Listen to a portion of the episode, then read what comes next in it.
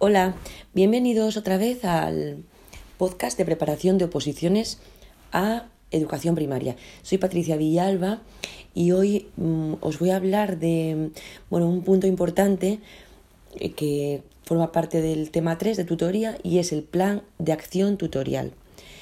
En Asturias, el decreto de orientación es el 147-2014 de 29 de diciembre que regula la, orientación y establece que los centros han de elaborar un plan de orientación educativa y profesional, POEP, que formará parte del proyecto educativo de centro y que a su vez se concreta a corto plazo en tres programas, ojo, no planes, sino programas. El programa de atención a la diversidad, el programa de orientación para el desarrollo de la carrera y el programa de atención de, acción tutorial, que es el que nos ocupa hoy en este podcast. El plan de orientación se realiza con el fin de detectar lo antes posible dificultades de aprendizaje, también atender las necesidades de forma personalizada y detectar oportunidades y eliminar barreras para que el alumno esté, participe y aprenda y permanezca en un contexto lo más ordinario posible. Vamos a centrarnos dentro de esos tres programas en el programa de acción tutorial, porque estamos con el tema 3. Y, tal y como viene indicado en las instrucciones de, en la circular de inicio de curso, aquí en el Principado de Asturias, ha de elaborarse eh, entre la CCP, Comisión de Coordinación Pedagógica, y la Unidad de Orientación del Centro. En este programa se concretan las acciones que van destinadas a realizar mm, eh, eh, bueno, las acciones eh, que buscan acompañar, apoyar y orientar a todo el alumnado en colaboración con todos los agentes educativos. Cada centro elabora su propio programa, pero tiene unos apartados que ya mm, nos vienen indicados por la Administración.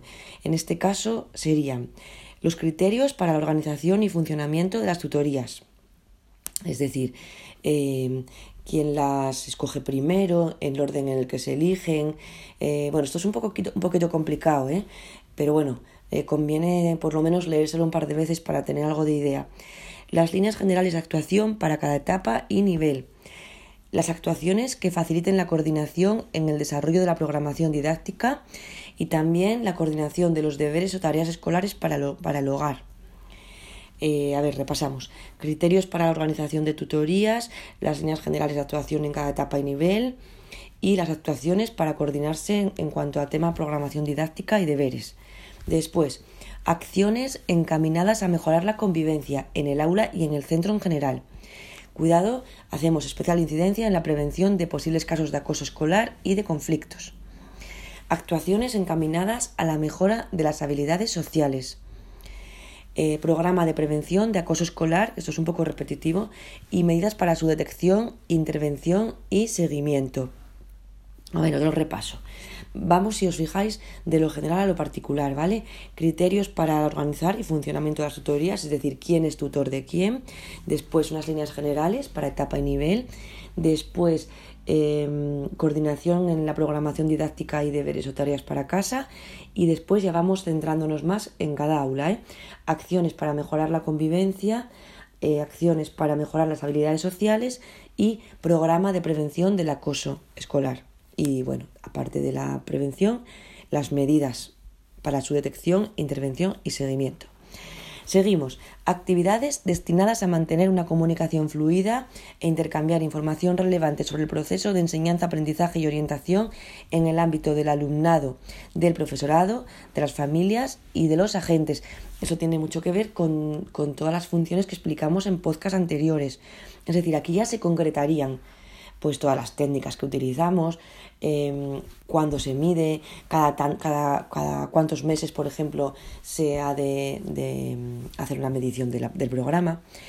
Y por último, el programa de trabajo y calendario de reuniones de los tutores y tutoras con la jefatura de estudios, los equipos docentes y los especialistas de apoyo.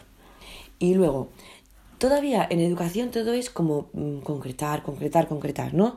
Partimos del decreto que nos da unas indicaciones, después cada centro elabora un programa de acción tutorial y todavía para llevarlo a cabo vamos a hablar de unas propuestas concretas de, acción tutorial, pero lo dejo para un podcast eh, individual porque yo creo que vale más así cosas cortas que nos, mm, bueno, que nos genere un poquito de curiosidad por el siguiente. Vale, así que con esto os dejo, os deseo un feliz día, aprovechadlo mucho, a tope, sonreíd y daros muchos besos. Hoy estoy un poco así melancólica. Bueno, un, un saludo, chao.